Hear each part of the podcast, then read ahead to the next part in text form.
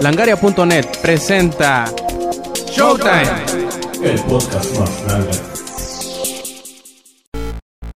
Hola y bienvenidos a una edición más de Showtime Podcast, esta vez la número 73. Este quien escuchan es Roberto Sainz o Rob Sainz en Twitter.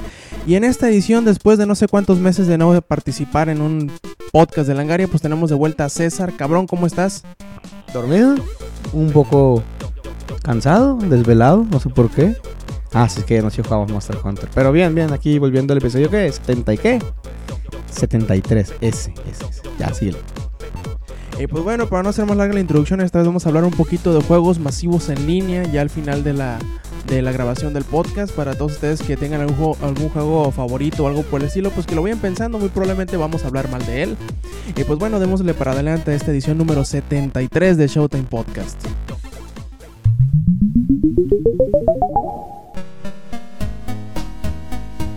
Como es costumbre, vamos a hablar primero el que hemos estado jugando en estas semanas que no ha habido grabación. Y a ver, güey, cuéntanos qué has estado jugando estas últimas semanas. Bueno, creo que me merezco un aplauso porque ya volví a tener PSP. ¡Eh! No quiero contar la historia triste de cómo lo perdí el por segunda vez. Era el segundo PSP que perdí. Bueno, el primero no cuenta. Pero ya me encontré otro y ya había andado otra vez en el Monster Hunter. ¿Cuál otro me puse a jugar? No me acuerdo. El Nabruto.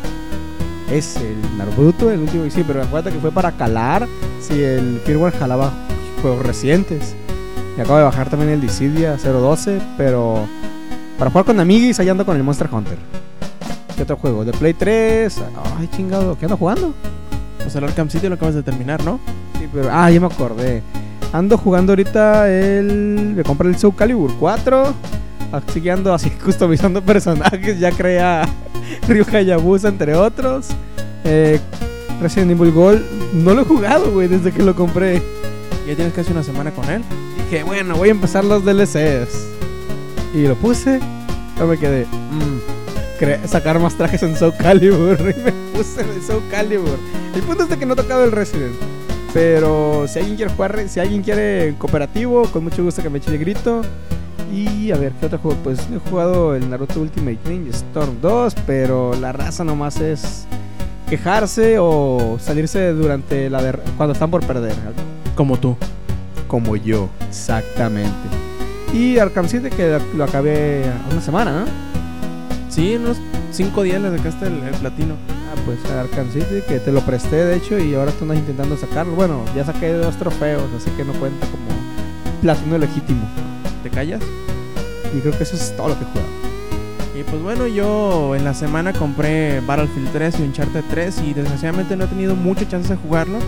Este, Battlefield eh, apenas he jugado unas cuantas partidas, un- una hora o dos he jugado en línea apenas, no le he metido mano todavía al single player.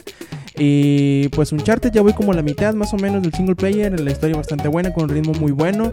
Eh, y yo creo que deberían echarle la, el ojo porque sí está un poquillo distinto a los anteriores, que parece que no se va a ir tanto a la a la fantochada como el segundo, pero pinta bien hasta ahora. La, la historia ha ido entretenida en varias eh, locaciones ya y ya cuatro personajes y muy probablemente serán cinco.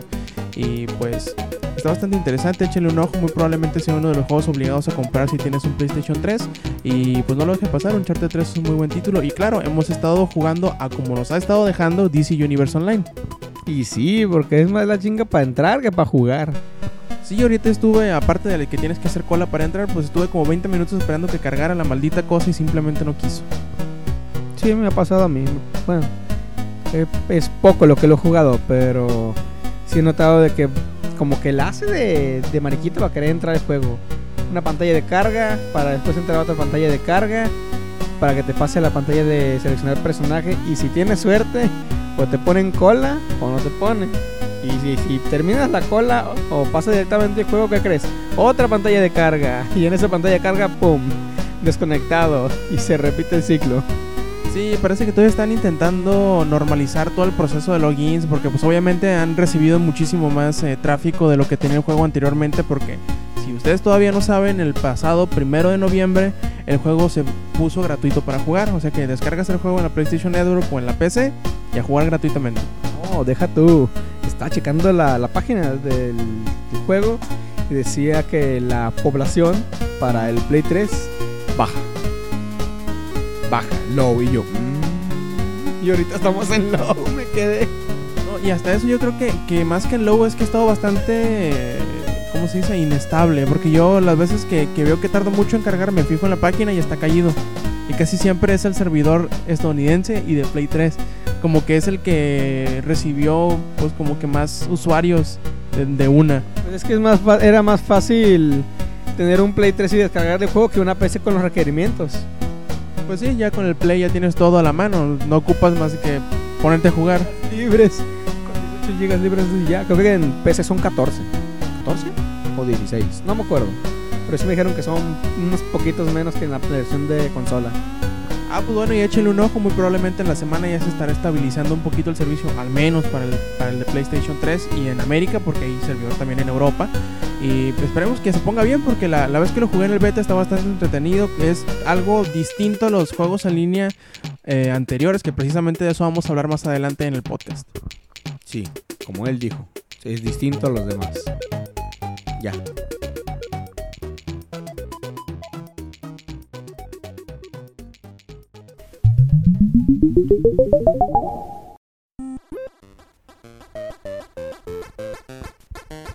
Bueno, creo que uno de los beneficios que ha dado la PlayStation Network, eh, no solo a los que compran, sino a los amigos de los que compran, calla, es el juego compartido. Ya sabes, tu compañero o tu amigo descarga un juego y tú nomás te metes a su cuenta y también lo descargas y lo puedes jugar completamente. Que, según recuerdo empezó esto para, para cinco personas, ¿no? El juego compartido. Cinco consolas, creo que sí, cierto, o sea, era base de consolas. Pues bueno, creo que ya va siendo hora de que Sony haga un pequeño recorte de dicha, ¿cómo decirlo? Beneficio. Y ahora ya no van a ser cinco consolas, ahora son dos. Eh, por un lado, pues, si eres un... Si el usuario se le chinga la consola y quiere comprarse otra, pues ahí se va a ir la chance, ¿no? Pues no tanto, es como que por licencias. Eh, Digamos que si tú tienes la cuenta principal, puede- podrás cambiar las licencias. Por ejemplo, dar de baja unas consolas y quedarte con otras. Si se te descompone una, la das de baja y con la nueva la pones de vuelta. De este, y también cabe mencionar que, estos, que estas descargas eh, se, se limitarán a partir del día 18 de noviembre. Todas las descargas que hiciste anteriormente se seguirán pudiendo eh, compartir hasta en 5 consolas. Entonces todo está resuelto. Así, ¿no? Pero, bueno. ¿Cuántos juegos hemos descargado? Hemos descargado un chingo, ¿no? Como 40. Bueno, no nos va a ir tan mal. Supongo que esto ya va a estar incluido de ahora en adelante también, no solo con el Play 3, sino con el PSP y el ya próximo a llegar el Vita. Bueno, creo que Sony está pensando futuro exactamente y por una parte creo que también está cerrándole la puerta a algunos, pero para concientizarlos de que pues también se incorporan en la PlayStation en la PlayStation Store, de que sí es cierto que los precios están un poquito bueno, miento, no están ni ni para quejarse, siempre están entre 10, cuando mucho 20 dólares, o sea, o, sí, o 15, depende, pero sí son precios que sí conviene mejor comprarlos de forma digital que en físico. Sobre todo juegos, por ejemplo, Assassin's Creed, el, do, el 1, el 2 o Borderlands. Juegos que ahí te encuentras a 15 o 20 dólares, ok, ponle eh, en formato físico, te los encuentras aquí en México como entre 500 o 600. Entonces, para comprarte una PSN card de 20 dólares, ¿no? Pues te terminas ahorrando unos que 150 o 200 si quieres, dejémosla. Pero sí, sales beneficiado en lugar de querer comprarlo en físico porque pierdes según tiempo en hacer toda esa transacción como quieras tú. Sí, y obviamente va a haber gente que se va a quejar, ¿no? De que, ah, que este, que el otro. Pero pues desgraciadamente sabemos que esto iba a suceder algún día. Y vamos a poder disfrutar de, de- de la, de la compartición, entre comillas, de videojuegos hasta que Sony nos lo permitiera. Desgraciadamente, el día en que la restricción llegó, pues ya es en dentro de dos semanas. Deja tú, lo que más va a ser gracioso es si se queja la gente que no compra. O sea, los que reciben los, juegos compartidos. O sea, te estás quejando de un, digamos, beneficio que tienes la suerte de poder eh, usar y pues no compras. O sea, No, no sé, no sabría decir ahorita porque tampoco tengo el dato correcto, pero creo que en Xbox Live Arcade no te permiten hacer este tipo de, de, de, de compartir contenidos. O sea, era como que una de las, entre comillas, de los beneficios de la PlayStation Network, pero pues ni modo. Como te dije, algún día habría de suceder. Y se me hace chistoso eso que dices, porque por ahí hay un estudio que dice que nada más el 44% de los videojugadores compran juegos. Mira nomás.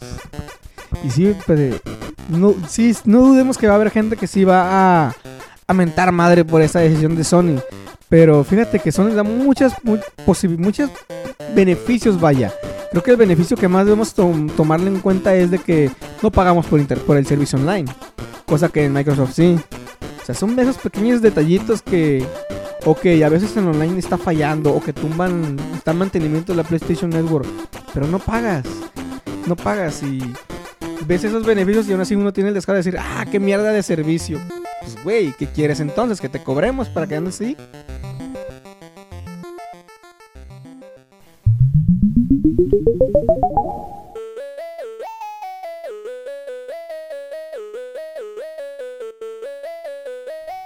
Ahorita ya hablamos de Uncharted un ratito y pues yo creo que una de las cosas eh, es una de las, de las pocas series que no nada más se ve bien y se juega bien, sino que la historia y el ritmo de la historia es tan bueno que te mantiene pegado al sillón hasta que lo terminas usualmente. Bueno, a menos que tengas otras cosas que hacer como ver porno o algo por el estilo. Pero usualmente cuando te sientes y dices voy a jugarlo, a veces que te lo terminas jugando completo en una sola sentada. Así sucedió, por ejemplo, le ha sucedido a muchos, por ejemplo, en el segundo juego. O, o se me hace bien chistoso porque se parece mucho a las películas de Indiana Jones y en ese sentido es más fácil que atraiga a gente que no videojuega que, a que, que otros tipos de juegos que tienen, por decirlo, una trama un poquito más eh, fumadona o, o personajes que no se pueden relacionar tanto como, bueno, otras franquicias, digamos, como Halo, digamos, como Gears of War o digamos como, como Call of Duty, que son, sí, son, algunos son personajes humanos, pero digamos que no son la persona común y corriente. Sí, claro, Drake puede caer como de 10 metros y no morirse, o puede recibir 50 balazos y no morirse. Pero al final de cuentas, como que se parece más a la persona promedio que, digamos, eh, Kratos, que, digamos, el Master Chief. Y eso creo que es una de las cosas que, que más ayuda a la franquicia. Eso sí, el juego es prácticamente lineal. Pero el desarrollador siempre ha mantenido una postura bastante firme en no hacerlo abierto porque pues de alguna manera u otra el darle la opción del jugador de hacer algo que va fuera del guion termina rompiendo el ritmo que tiene el juego o que debería tener el juego. Y precisamente eso es lo que Amy Henning dice cuando le, le preguntaron que si por qué no han hecho el juego más abierto, por qué no dan opciones de diálogos, que el diálogo es muy bueno, que si por qué no dan opciones de elegir hacia dónde ir. Y dice, no, pues bueno, decidimos no hacer eso porque precisamente rompería el ritmo y diluiría la historia al darle las opciones al, jugador que usualmente, como tú por ejemplo, se ponen a hacer pendejadas en vez de seguir con la historia. Ay, quiero ver si me puedo morir aquí. Quiero ver cómo mato a este güey. ¿Puedo matar un peatón? Me, atropella esto. Y si me tiro aquí, hay mucha gente que hace exactamente eso todo el tiempo. Imagínate si te pones a hacer eso por 5 horas en un escenario, pues obviamente te rompe el ritmo del juego. Es cosas que a veces sucede con los juegos de RPG, en que tú dices, no, pues esta madre no avanza, pero en realidad el que no avanza eres tú y no la historia. Y, y es lo que dice ella, bueno, a nosotros nos gusta hacer un- juegos que sean, sí, lineales, pero que den un poquito de espacio para que el jugador pueda experimentar cosas distintas. Y a veces hacer las cosas diferentes eh, en, las distintas veces que juegue el juego. No sé tú qué piensas si te gustan los juegos abiertos o qué le puedas tú reprochar a un charter. Bueno, mundos abiertos, creo que me viene siempre a la mente GTA. Pero son ritmos diferentes. Eh, creo que hay que dejar bien, no, en claro, sino hacer como referencia, poner el dedo ahí de que Uncharted es, se- más que un juego se siente como una película. Y hacer un juego abierto como que le quita eso de, pues, si vas a tener a dónde moverte, o sea, ya no va a tener una trama directa, o sea, ya no va a ir a lo que va. O sea, imagínate Indiana Jones que va al templo, pero ah, un juego de Indiana Jones como que sea mundo abierto. Sabes que el Indiana Jones tiene que tarde o temprano que entrar al templo, pero te vas a otros lados. O sea, le quita el, la trama, o sea, le quita el sentido de la trama. O sea, si va a ser un juego abierto, mm, creo que ahí la trama ya no va a tener mucho chiste. Por ejemplo, en, GT, en los GTAs o en Red Dead Redemption, es raro la gente que le presta atención a la trama. Solamente andas de pueblo en pueblo, de casa en casa entrando, ve y mata a fulano, o ve y tráete esto. Y son tantas misiones, hay quests que haces que, que en realidad ya no te pones a, ya no ves en sí la, la historia principal, ya simplemente tratas de, no, pues hice esta misión que trataba de esto, y esta otra misión trataba de esto, o sea, al final ya no sabes de qué trataba el juego, sabes que trataba de muchas cosas. Y Uncharted, eh, desde que comienza hasta que acaba, solamente trata de una cosa. Que conforme va avanzando la historia, ya se te van dando revelaciones, ya sea del pasado de Drake o del pasado del Sir Francis. O sea, spoilando, ¿no? Pero el juego tiene, como quien dijera, un principio y un final. Y lo respeta todo yendo, siendo un casi totalmente lineal. Sí, es lo que tiene, que no se devuelve a partes en donde no ocupa devolverse. O sea, por ejemplo, hay partes en, en el segundo en donde sí visitas muchas veces el accidente del tren. Pero es porque te va la trama y los flashbacks que va teniendo te van llevando hacia ese momento que tú empiezas y dices, ¿qué pedo? ¿Por qué está Drake en un... En, ¿Por qué está Nate en un este, tren en los Himalayas? Y pues ya te van contando por qué. Y obviamente que si te dieran la, la oportunidad de divagar un poquito, probablemente no sería tan fuerte los momentos o los o, las decisiones, hemos dicho, o los diálogos no serían tan fuertes, porque a final de cuentas los personajes son una de las cosas más interesantes del juego. Y si te dieran una manera de moldear el personaje a tu gusto, muy probablemente lo echarías a perder. Y sí, exactamente, creo que el 2 creo que empezó, eso fue lo chido del 2, de que empezó en algo que menos se imaginaban, ver a Drake casi moribundo en los primeros minutos del juego. Y la idea que más te llegaba a la mente era, muy bien, ¿qué demonios pasó aquí? Y en lugar de explicártelo, se regresan hacia... Antes del comienzo, antes de que Drake estuviera en la cárcel, que tampoco sabes por qué estaba en la cárcel, cuando, se, cuando estaban robando la... ¿Qué era? El, una lámpara que tenía ahí un mapa. O sea, te empiezan a explicar desde muchísimo antes de que todo sucediera. Y ya desde ese punto empiezan a avanzar y poco a poco te empiezan a decir cómo se fueron desarrollando las cosas. Y ahora en un mundo abierto, pues, digamos, por ejemplo, Batman, bueno, no, no lo sentí, sentí, no lo sentí como un mundo así abierto en su totalidad. Este, pero si lo comparamos, si hablamos a través de GTA, es tanto lo que haces que le pierdes el chiste a las cosas. Yo siempre, cuando los, yo empecé con el 3 a jugarlo, y la trama, créeme que me la pasaba por el arco del triunfo y no hacía otra cosa que. Creo que todo el mundo lo hacía. Cuando de plano decía que ah, ya. Ya no le haya sentido a GTA, que era ponerse a matar gente, lo típico, ¿no? Un, un juego abierto de, este, de, esta magnitud. Hacerlo, ándale, hacer los brincos de Chris Angel, o saltar de edificios, eh, pelearte con la policía y ver cuándo te correteaban. Creo que, pues ya, el juego te daba tanta libertad que le perdías la atención de la trama. El juego te daba tanta libertad que ya simplemente ignorabas el objetivo principal del juego y simplemente te ponías a hacer lo que tú querías. Cosa que, fíjate qué curioso. Hay veces que en los mundos de juego abierto reclamas que no tienes mucha libertad, como el hoy. Claro que es un mundo abierto, pero que no lo es. Pero tiene una buena trama. O hay veces que es lo contrario.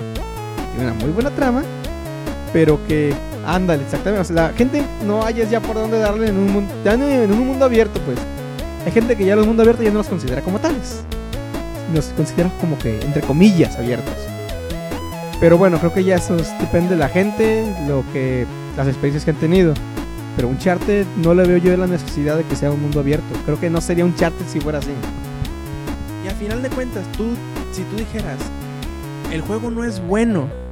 Lo malo es que el juego es muy bueno, así como es. Yo prácticamente no le cambiaré nada porque como, como dice ella, el, abrirle un poquito el campo al jugador sería probablemente estropear a los personajes, estropear el ritmo o estropear la trama del juego, que son, que son las tres cosas más importantes del juego.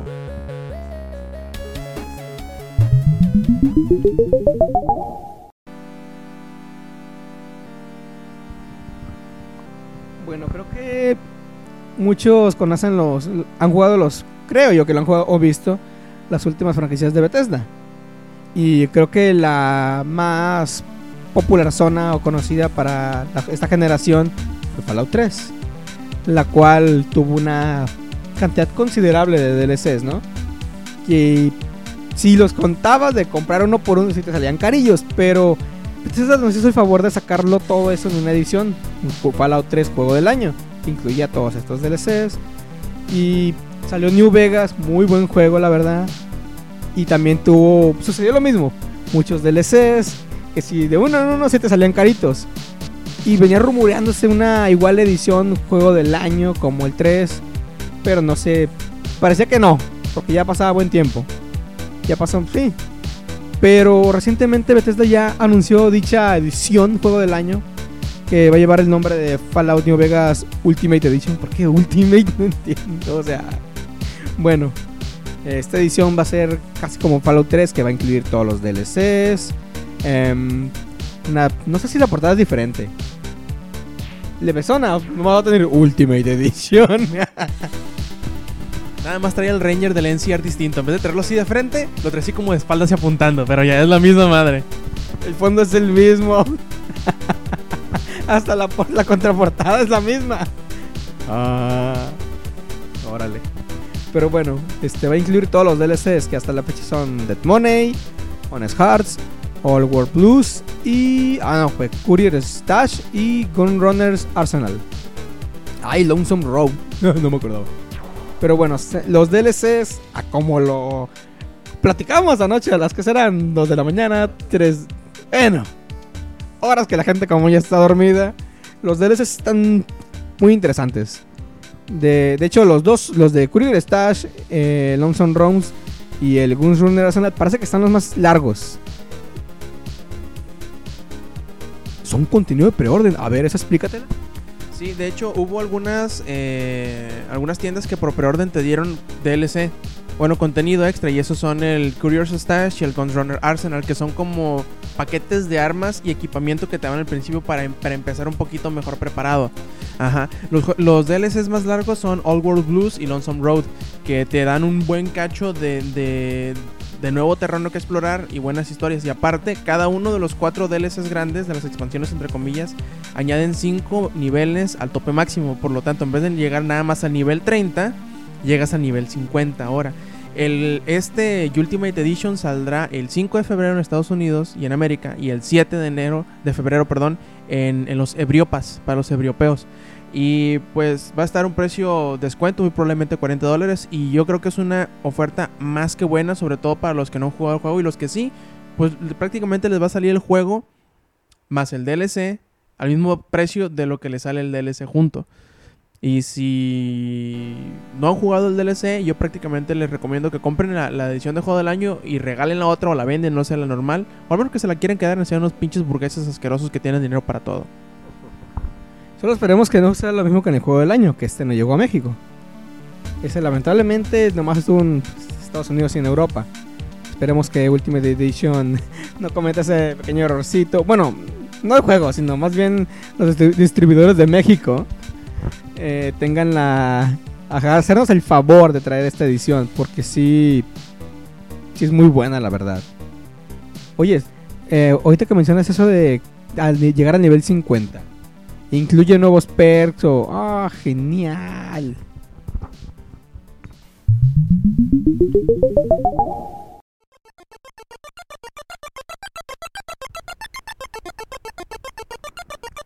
De seguro, bueno, tú no, tú no, porque a ti no te gusta Saints Row. Yo sé que a ti no te gusta. Sobre todo el de Third.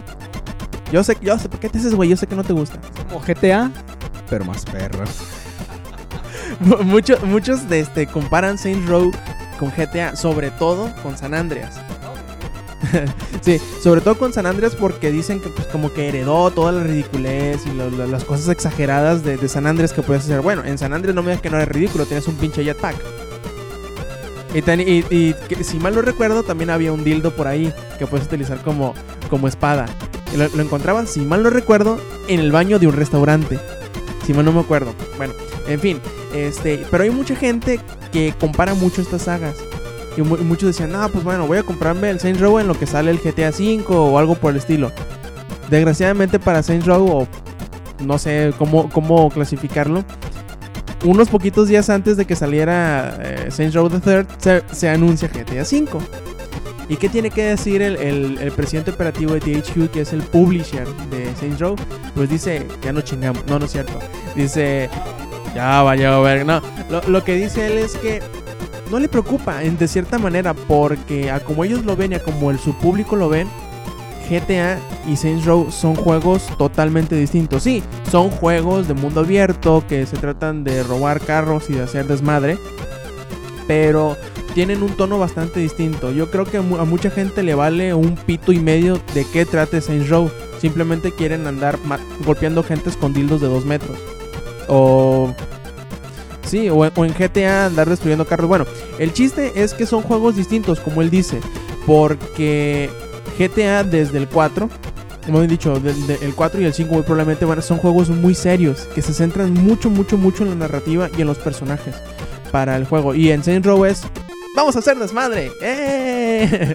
y por lo mismo dice que son juegos distintos y que no se estorbarían entre sí. Es más, a ellos les gusta, eh, les gusta mucho GTA y estuvieron muy pendientes del anuncio del GTA V y del tráiler nuevo que salió.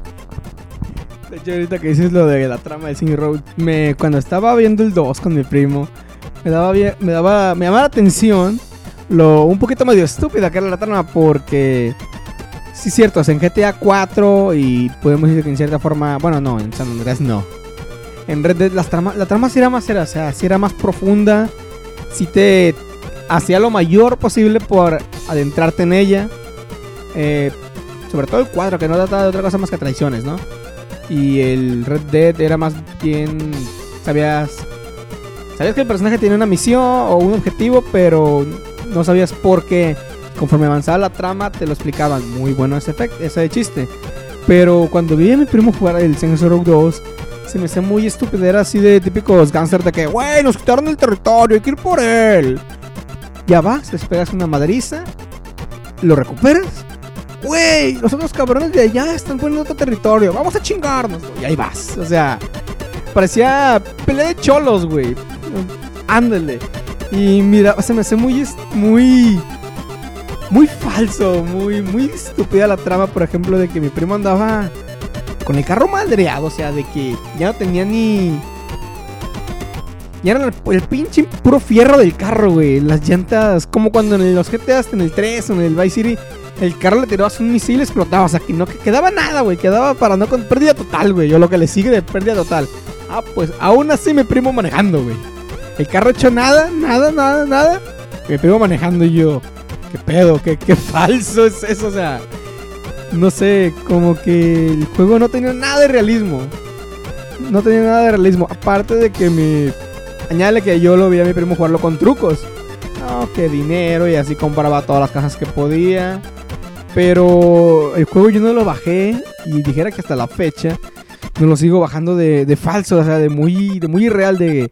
Está tan asquerosamente el juego bien exagerado que le pierdo el gusto, o sea, de que le pierdo la atención. Se me hace tan...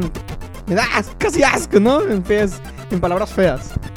Y, sí, y, viéndolo así, yo creo que, que en ese sentido puedes separar los dos juegos. Por ejemplo, GTA 4 y Red Dead y probablemente GTA 5 sean para la gente que se enfocó un poquito más en la historia en Vice City y en San Andreas. Pero Saints Row es para los que se, los que se quedaron con más ganas de hacer estupideces en la, ciudad.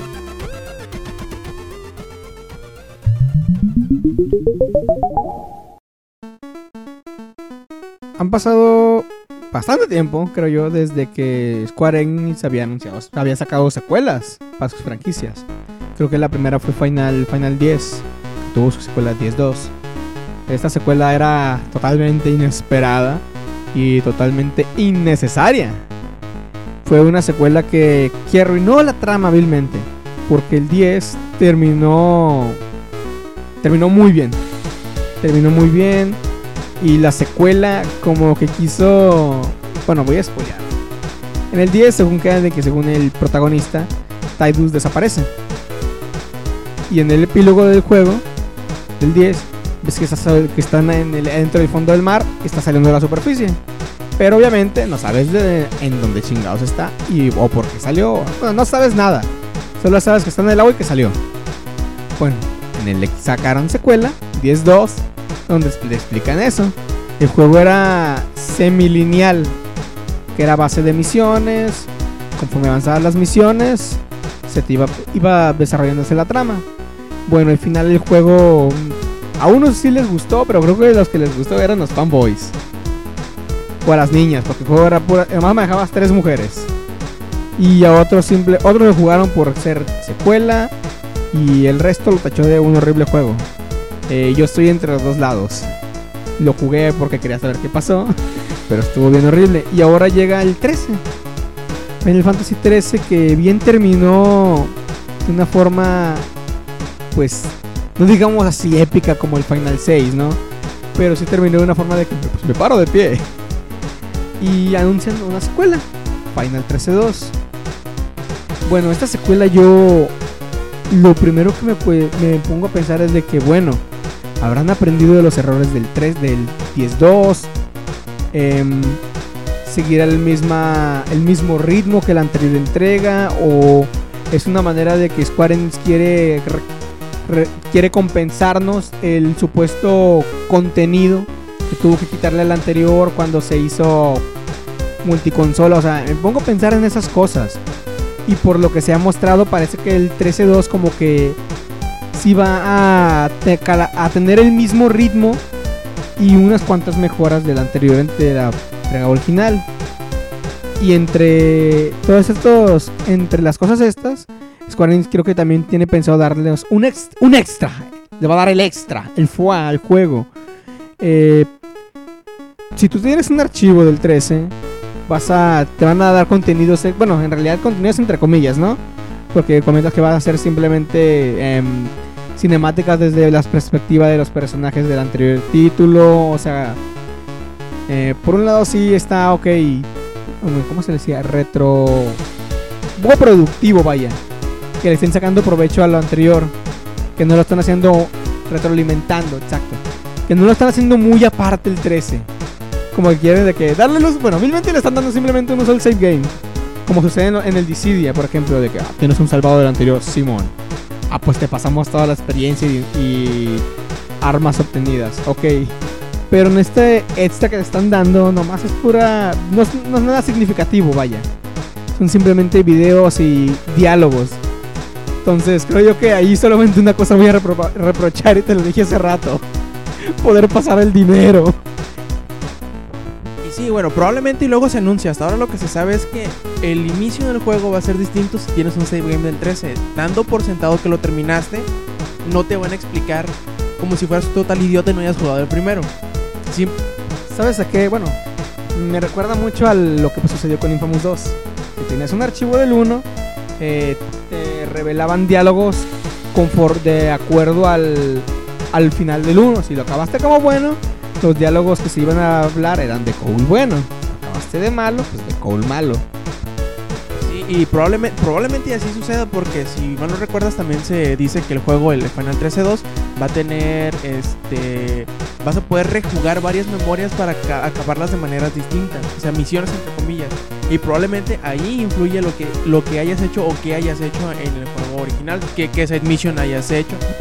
Ahí va a estar el FUA exactamente.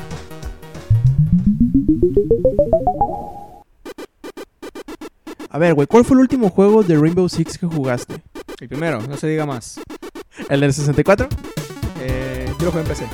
Sí, no es el que inicias en una mansión, así como en una selva. Y cuando mueres te ponen música dramática. De hecho, cuando te matan a cada uno de los personajes. Y sí, lo que me hacía desesperante es de que te mataban a uno, sale la tonadita, tienes que esperar a que se acabe y al siguiente. Pero se me hace bien gracioso porque moría de la forma más estúpida. Por estar parado, moría por estar parado. O porque, ah, enemigo visto, uh, uh, uh, muerto. Pero pese a estos detallitos, el juego me gustaba mucho. Lo- era para mí un, FPS, aunque le podías poner modalidad de tercera persona, creo que muy, muy inusual. Creo que rompía con los esquemas de un FPS porque manejaba cierto estilo de estrategia. Pues como eras un operativo, el Rainbow Six, como eh, misiones ultra cabronas. ¿Cómo se le dice? Es que es un operativo antiterrorista, exactamente. Eh, la primera misión de la mansión, o sea, no solamente era ponerte a matar, era entrar, abrir las puertas, eh, distribuir bien tus municiones, controlar a tus compañeros, ordenar, darles órdenes, eh, salvar rehenes. eh, eran muchas cosas. Y una de las que más me llamaba la atención para esta época era que influía mucho donde disparabas. Si disparabas en las piernas, los personajes los alentabas. Si disparabas en los brazos, batallaban para disparar. Si los disparabas en la cabeza, era un seguro. O si era una simple bala que pegaba en cierto punto de suerte, podías eliminarlo de una y eso también afectaba también contigo mismo. Paras en las piernas, caminabas lento, en los brazos, batallabas para enfocar, cosas así. O sea, el juego para esa época se me hacía muy bien hecho. Después salió... eh, ¿Cuál fue? Bueno, está el 2. Yo volví a escucharlo con el Vegas. Y cuando vi los Vegas, me gustó, lo que vi me gustó, me sorprendió bastante. Cómo lo pulieron todo. Lo pu- todo se veía bien pulido. Y entre cosas nuevas. Por ejemplo, ya era más de tomar órdenes, decisiones con tus compañeros de equipo. O sea, el juego seguía siendo como el. Tenía el mismo feeling del anterior. O sea, un FPS muy inusual. No era un Battlefield, no era un Call of Duty. O sea, era total- totalmente diferente. Y bueno, anoche que. Fue anoche, ¿verdad? Cuando viste el video de esta nueva entrega de Rainbow Six Patriots, la Liluleyo. eh, de nueva cuenta veo un FPS totalmente inusual. Eh, algo que rompe el esquema de lo que ha inculcado hasta la fecha Call of Duty o Battlefield. O con, bueno, Counter no, mejor olvidar. Ese nunca lo dije, ¿no? O sea, es una, un feeling totalmente diferente. Y créeme que en esos segundos que estaba viendo, creo que todavía ni empezaba la, la acción cuando dije yo ya en mi mente, lo compro, lo compro. Y bueno, chingado, yo vi el video, pero no sé el trasfondo de todo esto. No sé si tú tengas algo que decir. De hecho, no, no hay mucho trasfondo. Imagina, este video que vimos, que de hecho lo pueden buscar en langaria.net, te pongan Rainbow Six Patriots y van a ver el anuncio, la declaración, el, prácticamente el comunicado de prensa y debajo está un video que no es un video de cómo es el juego.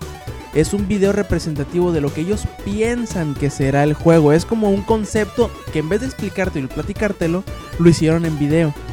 Y, y está bien chistoso porque inicia con poniéndote en los zapatos, no de un enemigo y no de uno de los Rainbow Six. Te ponen en los zapatos de uno de los rehenes. ¿Qué hacen? Te, te entran a tu casa, eres un vato medio ricachón, eh, parece que empresario, por lo que, por lo que dice uno de los terroristas. Y entran a tu casa, agarran a tu, a tu mujer y a tu hijo y, y te ponen un chaleco con explosivos. Y te dicen, bueno cabrón, tú hagas lo que hagas, tienes que llegar a Times Square. Porque si no llegas a Times Square, vamos a matar a tu esposa y a tu hijo. Y bueno, ahí empieza la cosa. Te llevan a, a un puente, de los puentes de Nueva York. Es Nueva York, ¿verdad? De Nueva York. Y, ahí es donde los, los encierran los de los Rainbow Six. Y le, dan el detonador y te dicen, "Ten, manténlo presionado.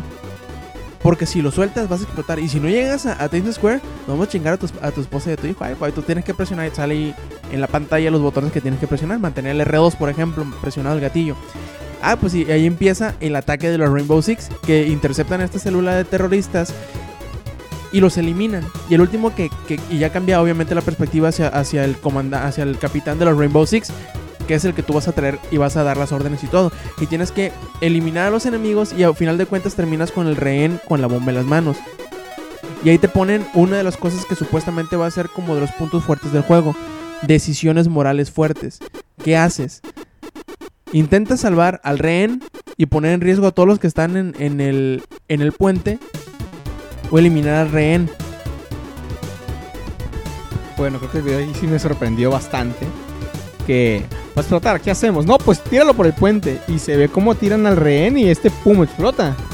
Y lo primero que te preguntan tus, tus compañeros es de que, güey, ¿qué pedo? ¿Por qué lo tiramos?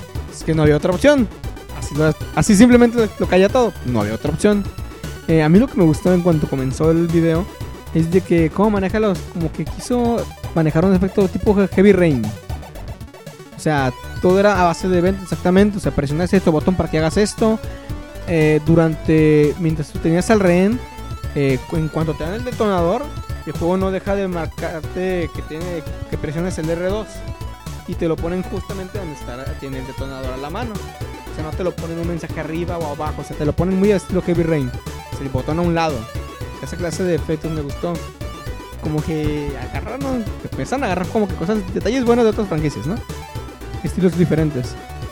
Y ya de una pum, cambia ya al Rainbow Six. Ya se pone la acción. De hecho, yo pensaba que era parte del juego. O sea, no pensé que ya estaba siendo controlado. Bueno, en realidad no estaba siendo controlado, es un video, ¿no? Pero sí se me hizo bien, interesante cómo pum, cambia la perspectiva de golpe.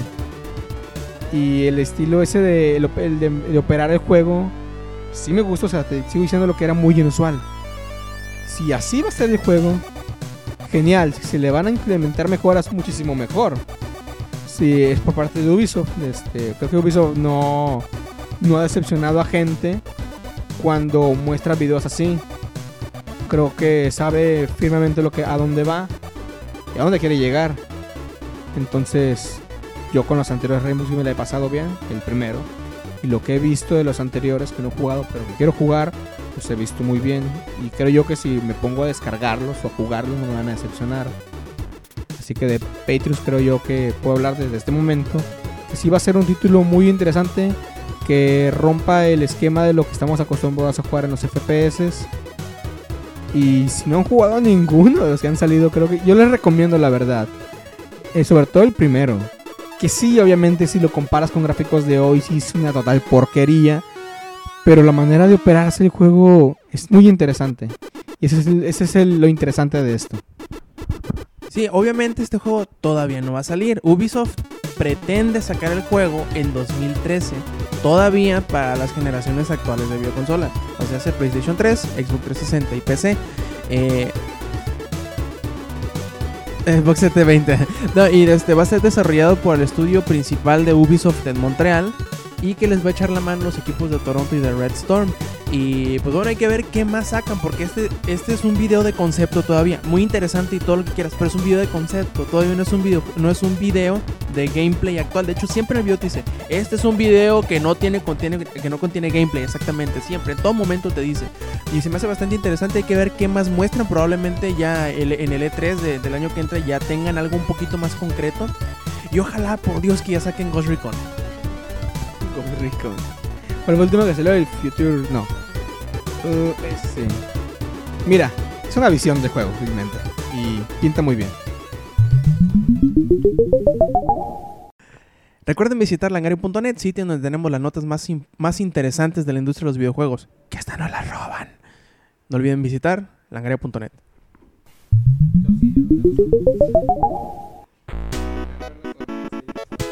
Y bien, llegamos al, tema principal, que aunque probablemente podremos agarrar cualquiera de los anteriores como tema principal, porque los hemos tratado como tales. Y, y se me hizo bien chistoso porque últimamente hemos visto que ha habido como que un resurgimiento de los juegos masivos en línea. Sí, eh, los juegos masivos en línea tienen muchos, muchos años en el mercado. Y raramente los desarrolladores occidentales no les tomaban mucho en cuenta hasta que salió Mundo de Warcraft.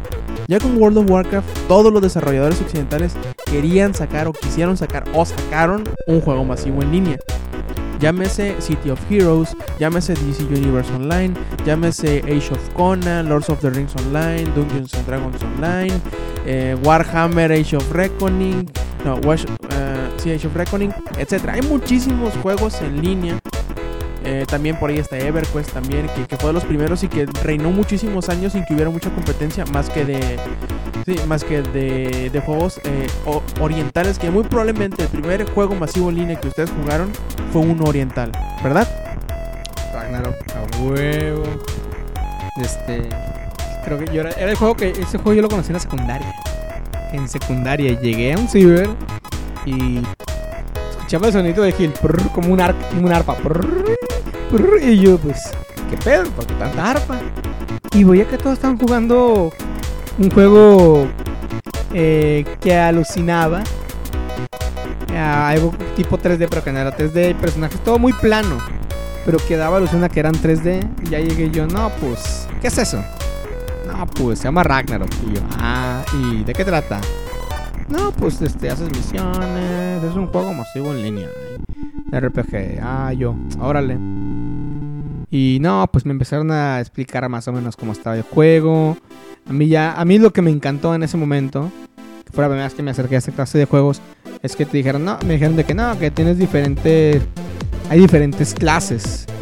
Y esas clases pueden evolucionar a otra clase, clase más avanzada. Y yo, ah, a la madre, órale. Y me llamaba mucho la atención porque veía cómo jugaban con un assassin y ta, ta, ta, metían un chingas de golpes. Yo nomás veía que salían números volando. Números volando, que era según el daño. Para mí en ese tiempo yo imaginaba un daño de otra manera, o sea, chingazos de, de verdad. Pero me sorprendía, o sea, en ese tiempo no entendía yo por qué era tan sorprendente ver mil de daño o dos mil de daño. O sea, daños así yo no, yo no los entendía. O sea, no se me hacía mucho sorprendente. Empecé a jugar yo el juego y empezaba con 20, 15, un crítico de 50. Y como iba empezando, pues yo, bueno, estoy haciendo un chingo de daño. Conforme fui avanzando el juego, fui entendiéndolo y ya vi que hacía daños así de 900. Ya yo me quedaba bestia, tanto daño hago. Eh, creo que y el hacer, el conocer gente, como que eso era lo que más llamaba la atención en el juego, de que podías unirte con camaradas o con total gente, gente totalmente desconocida y, hey, acompáñenme para derrotar a fulano, así. O hay veces que simplemente, porque sí me tocó muchas veces, que yo lo consideraba pérdida de tiempo, era que además veías gente sentada. Gente en bola, sentada en los pueblos donde hay enemigos, sentados platicando. Platicando y yo, pues tan fácil que es hacer eso en una sala, de, una ventana de chat de Messenger, como tú quieras. Pero, sea cual sea el caso, la gente se sentaba y platicaba y pese a que el juego trataba de hacer misiones, subir de nivel, la gente nomás se sentaba y hablaba, platicaba, platicaba, cosas relacionadas a veces al juego, a veces temas muy X, pero me llamaba la atención, o sea, cómo, cómo dejaba de ser un juego y tomaba más bien como, como una comunidad, vaya. Ya, y ya me empecé a adentrar, obviamente dejé el juego al tiempo y no volví a tocarlo. Luego llegaron, empecé a escuchar juegos como Mu. Ese sí, me lo pasé la fregada cuando lo vi. Preferí Diablo 2.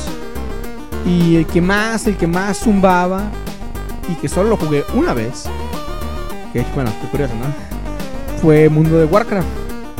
Este juego, cuando lo escuché, era como, ah, este es el juego que todo mundo va a jugar por los siglos de los siglos hasta el fin del mundo. Que es un juego enorme, ¿no? Que si dijiste que el mapa del mundo de Ragnarok era enorme, este está colosalmente más grande y así. Y para ese tiempo yo nomás había jugado el Warcraft 2. Yo vi el mundo de Warcraft y o sea, sí, se me hizo un salto, gráficamente se me hizo un salto enorme comparado con Ragnarok. Y sobre todo en tamaño, casi más de un giga. Pero sí noté que sí era un mundo enorme, pero sí seguía el mismo esquema, o sea, misiones, diferentes clases, era la misma rutina, vaya. Era la misma rutina, pero en otro, en otro, en otro lugar. Ya hoy en día comenzaron a salir juegos iguales. Que, creo que Lineage salió antes, ¿no? Antes o después del mundo. Bueno, Lineage, o sea, todos esos juegos siempre han sido iguales. En cambio, hoy en día han salido juegos como DC Universe. Eh, juegos de ese tipo que son lo mismo, pero diferentes. Eso es lo interesante de hoy en día, cómo este género ha estado cambiando, porque sí hubo un punto, y creo que fue bastante el punto ese, en el que el juego, todos los juegos eran iguales. Eran iguales, pero con diferentes skins, o diferentes suelos, pero en sí era lo mismo. Y hoy en día juegos, por ejemplo, The Universe o Free Realms, em, el, que ya vienen anunciando de Star Wars, de, de Old Republic, o sea, son juegos que como que llegan para innovar. No, no sé qué piensas tú al respecto. Sí, eh, es, es, un género bastante, eh, digamos, peculiar, porque no nada más influye el que tú lo juegues, sino quiénes y cuántos jueguen más aparte de ti. Porque algo bien importante que casi siempre en todos los juegos se apoya es el juego en equipo y cómo las clases, los distintos tipos de personajes y distintos tipos de clases se complementan entre sí. De forma tal que ya para cuando llegas a un cierto punto del juego, un cierto punto de tu, de tu, de tu nivelaje de personajes, es casi obligatorio que te juntes con alguien más a jugar porque si no tú solo no vas a poder. Sí, ahí aparte, solo te aburres porque es repetición y repetición y repetición y repetición. Y Y lo, lo más curioso es no nada más estos eh, este tipo de comportamiento de los videojugadores, sino la forma en cómo los publishers han cambiado la, la visión de cómo poder sacarle fruto monetario a ellos. Porque al principio solamente teníamos los juegos de paga y nada más los juegos de paga. Y de hecho, los primeros juegos gratuitos para jugar, o relativamente gratuitos que podría jugarlos, sí, muy bien disfrutarlos sin pagarlo, pero que si alguna cosa podrías pagar extra, te ayudaba un poquito, fueron los juegos eh, asiáticos. En donde se dieron cuenta de que había tantos juegos en Asia, en Corea sobre todo, que había tantos juegos en línea, en un punto en un punto tenías hasta 50 juegos distintos en línea que jugar, todos con una temática distinta. En donde si todos cobraban, obviamente no había muchos que no iban a tener eh, audiencia. Porque unos ya estaban pagando unos, ya les gustaba y decían, pues ¿para qué me salgo este si ya tengo mis amigos aquí? Ya tengo invertido tanto tiempo, tanto dinero, no me salgo. Y ellos fueron los primeros en idear este, este modelo de, sí, te dejo jugar a gusto, sí, tardas tus, tu tanto tiempo en subir de nivel, batallas un poquito en conseguir tus, tu equipamiento y todo lo que quieras.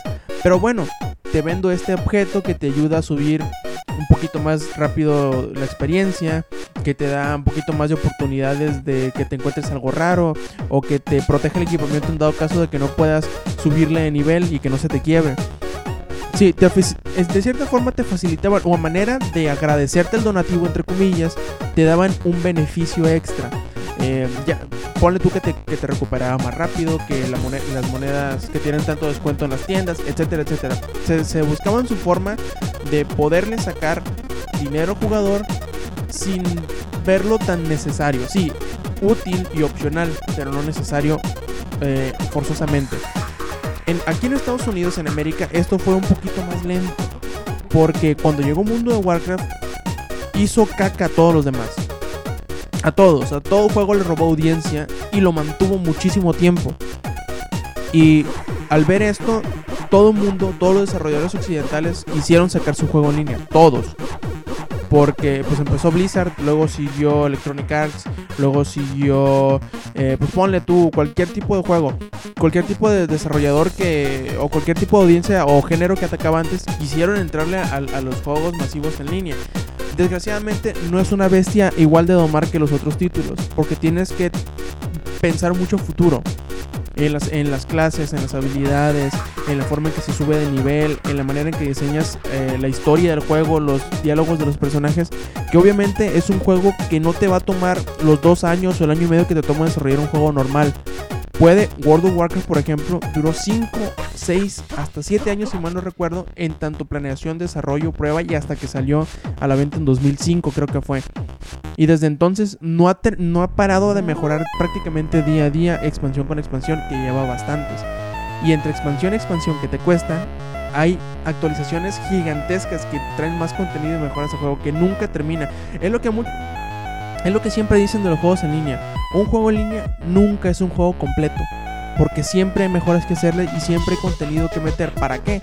Para que esos jugadores que se enfrascan mucho en jugarlo y le sacan la mayor parte del juego posible en poquito tiempo, siempre tengan una excusa de por qué estar, estar volviendo al juego una y otra vez. Y ahora están viendo que no necesariamente son tan buenos o el juego no importa qué tan bueno sea. Hay veces que no puedes sacar del juego que está pagando como lo, está, como lo vieron en, en, Corea y en Asia en años anteriores. Ahora están viendo que eso está pasando en Estados Unidos. Que, que, hay unos jugadores que ya están ya invirtieron tanto tiempo y tanto dinero en un juego que no se atreven ni siquiera a probar por un mes los juegos nuevos masivos en línea.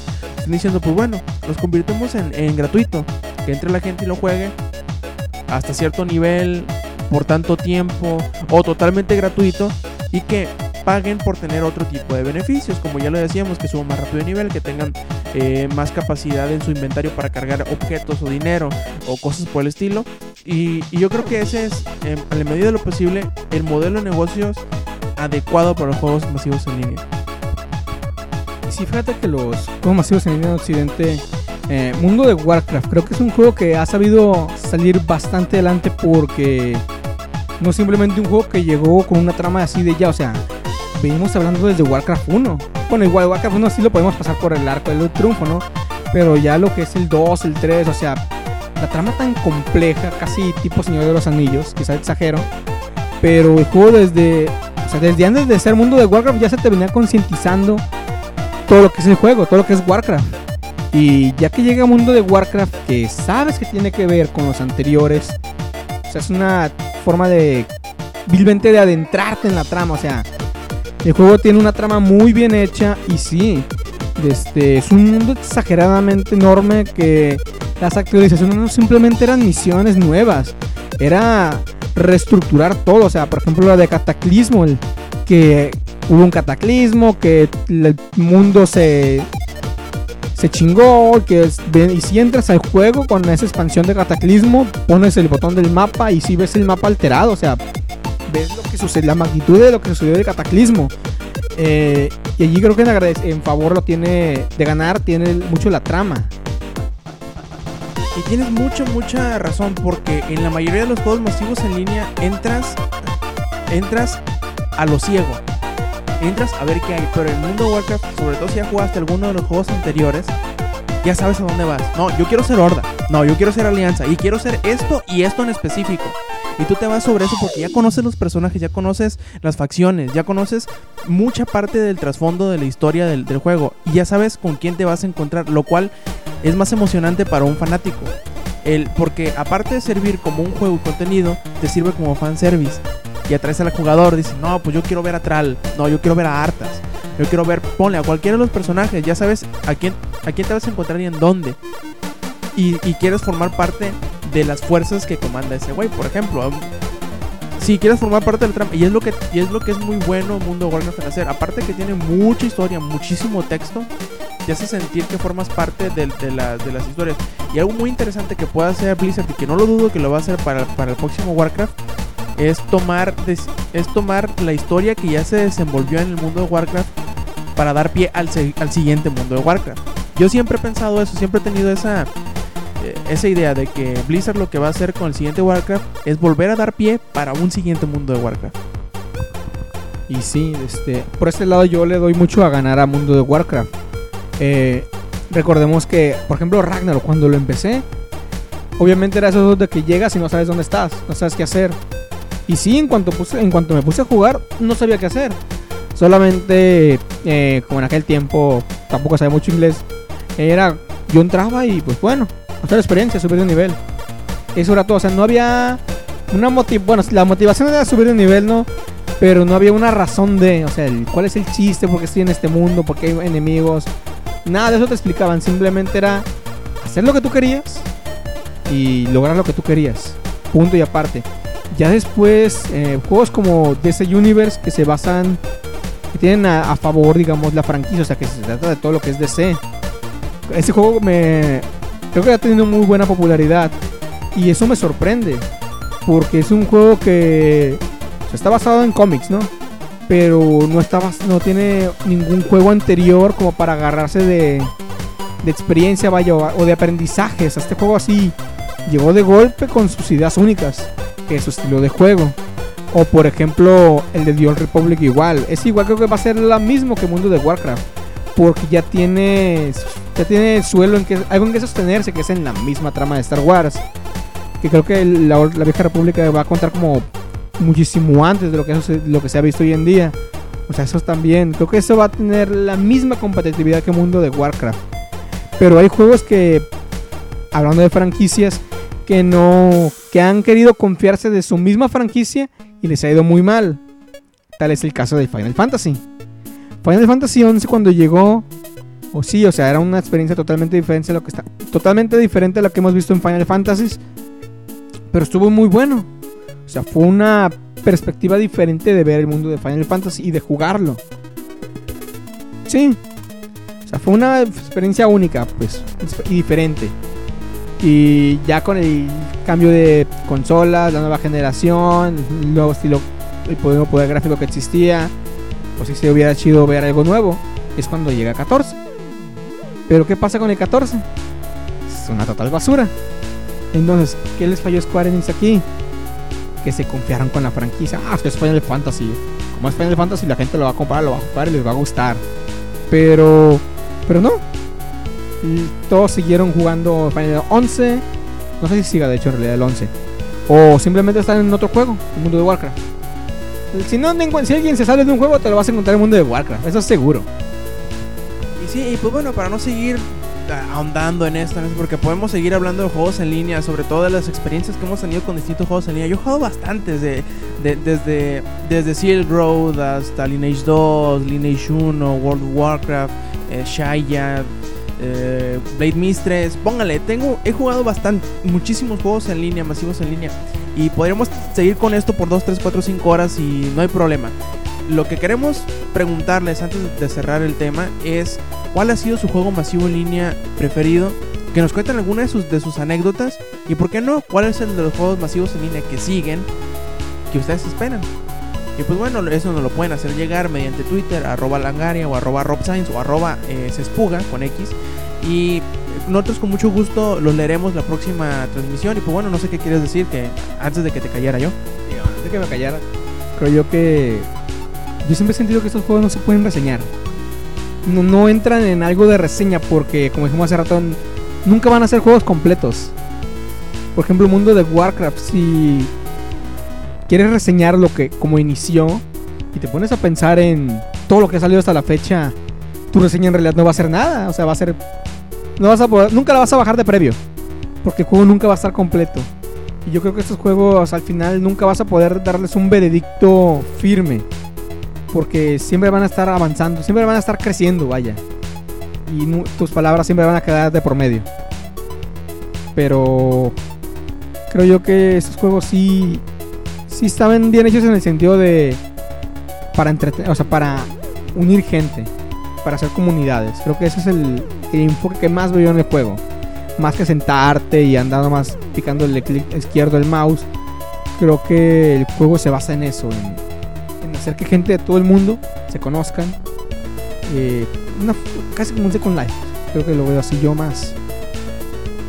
Y pues sí, creo yo que lo que más yo tengo que decir es de que si ustedes han disfrutado estos juegos, que no entren a mentar madres o a simplemente a enfadar.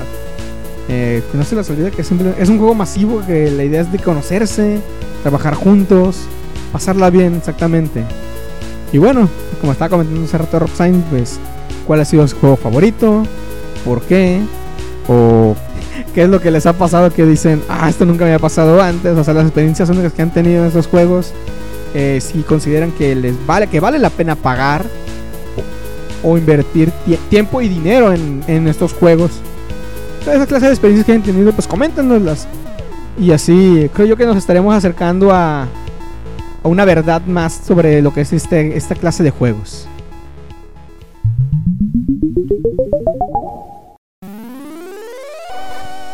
Y pues bueno, ya para cerrar esta edición, eh, les mandamos saludos a todos los que nos escuchan, ahí a Jercocero, a Uno Olea 1, a Hazard316, Vincent-Kia, a Lauris Kaur, Sí, yo, yo le mando saludos a Lauris. Gracias por, ya sabes qué, guiño.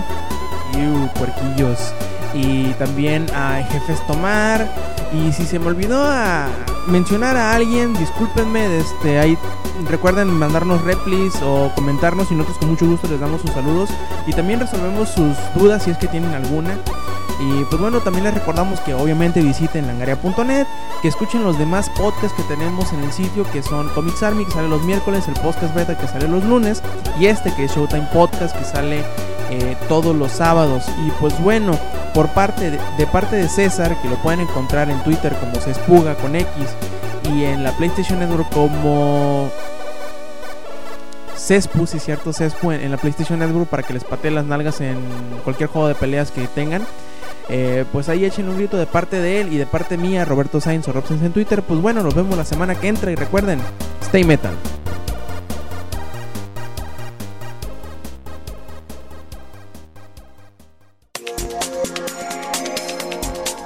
Langaria.net presentó